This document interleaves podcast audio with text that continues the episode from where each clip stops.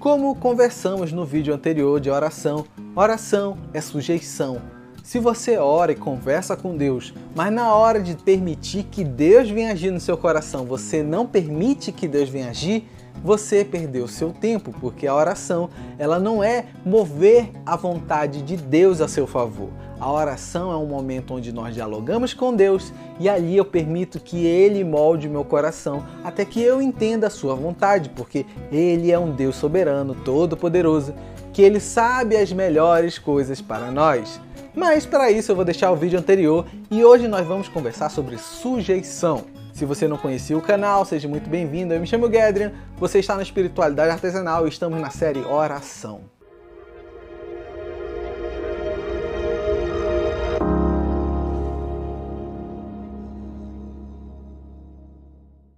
Para começar bem o vídeo, eu vou te pontuar o que é sujeição de acordo com o dicionário. Sujeição estado do que está sujeito, dependência, submissão, vassalagem. O segundo ponto diz características do que não se rebela, do que aceita passivamente a dominação, obediência, submissão e resignação. E por que eu bato na tecla que, que se você for orar, você precisa ter sujeição? Vamos agora na Bíblia e eu vou te mostrar Mateus 6, do 9 ao 10, e diz bem assim: Vocês orem assim Pai nosso que estás no céu, santificado seja o teu nome, venha o teu reino, seja feita a tua vontade, assim na terra como no céu. E o salmista ele complementa essa visão quando você vai lá em Salmo 143, versículo 10. Ensina-me a fazer a tua vontade, pois tu és o meu Deus. Que o teu bondoso espírito me conduza por terreno plano. Apóstolo Paulo também vai lá em Efésios 5,17 diz bem assim: Portanto, não sejam insensatos, mas procurem compreender qual é a vontade do Senhor. Se você for observar bem, é constante esse desejo de que nós, seres humanos, filhos de Deus, compreensivos que somos comprados pelo sangue remissor do nosso Senhor Jesus Cristo, que nós viemos obedecê-lo, venhamos compreender qual é a vontade dele e fazer a vontade do Pai. E aqui, essa submissão não é só porque Deus quer mandar em você, mas é porque Deus sabe o melhor para mim e para você. Deus pede submissão, sujeição porque ele sabe o que é melhor e ele sempre pede: não se rebele. Porque é muito comum do nosso coração humano qualquer ato que nos deixe submisso, sujeito, que nós queiramos nos rebelar, venhamos querer esse desejo de seguir por conta própria. É desde a origem da humanidade isso. E Deus pede: sigam o que eu estou falando. Então, todas as vezes que oramos, entramos numa compreensão do qual é ou qual a vontade de Deus para mim e para você.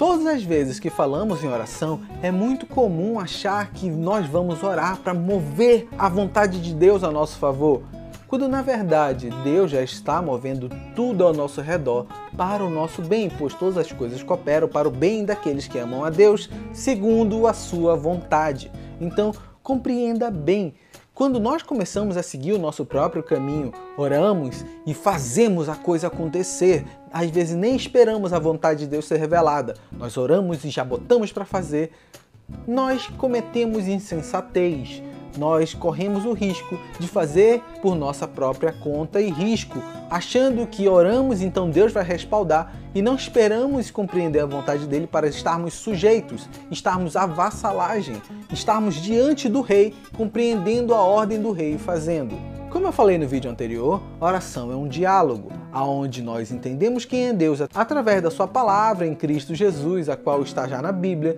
e nós falamos com ele através da oração. Mas quando ele fala, ele sabe que está falando e fala para o nosso bem. Quando nós falamos, abrimos o nosso coração e deixamos nossos anseios chegarem a Deus. Mas nós precisamos nos sujeitar à vontade dele, compreendendo que nós não viramos a vontade de Deus a nosso favor, mas nós nos viramos a favor da vontade de Deus, porque ele sabe o que faz para nós. Olha o que diz em Mateus, capítulo 7, do versículo 9 ao 11. Qual de vocês, se seu filho pedir pão, lhe dará uma pedra? Ou se pedir peixe, lhe dará uma cobra. Se vocês, apesar de serem maus, sabem dar boas coisas a seus filhos, quanto mais o Pai de vocês que está nos céus dará coisas boas aos que lhe pedirem. Até mesmo quando nós pedimos errado, Deus nos dá o que é próprio, o que é certo, o que é melhor para nós. Eu vou até mesmo deixar um outro vídeo aqui no card da série Oração, que você pode compreender bem que Deus sempre faz o melhor para nós, mesmo quando pedimos errado.